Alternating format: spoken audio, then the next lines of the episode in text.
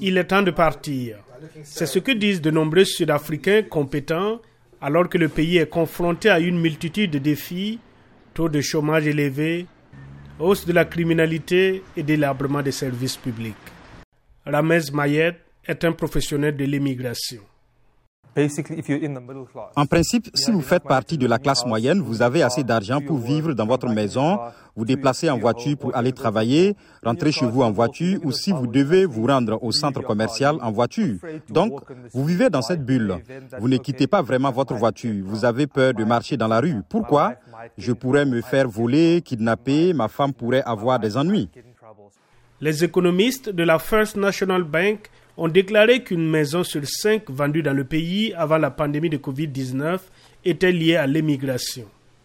Si la pandémie a mis un terme à ce mouvement, les ventes reviennent lentement.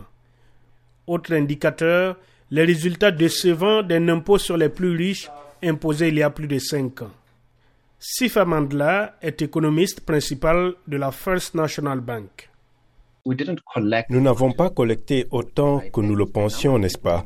Et le nombre de personnes dans cette tranche d'imposition n'a pas tellement évolué, même avec le type d'inflation que nous connaissons. Donc cela vous dit que quelque chose se passe vraiment dans cette catégorie supérieure.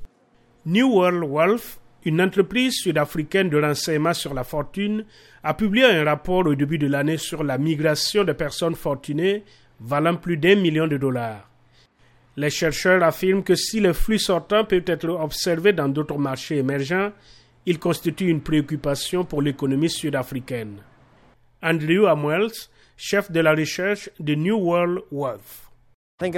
Je pense que s'il s'agit d'un entrepreneur, par exemple, ou de quelqu'un qui cherche à créer une grande entreprise ou à se développer ou à développer une entreprise et qui déménage, alors c'est évidemment un problème. Je pense que les personnes fortunées sont souvent les premières à déménager car elles ont les moyens de le faire. Mais en même temps, la classe moyenne va le plus souvent suivre. La perte potentielle de recettes fiscales est préoccupante alors que le pays explore la création d'une allocution de revenus de base pour soutenir davantage de personnes à revenus faibles ou moyens. Environ la moitié de quelques 60 millions de Sud-Africains vivent sous le seuil de pauvreté.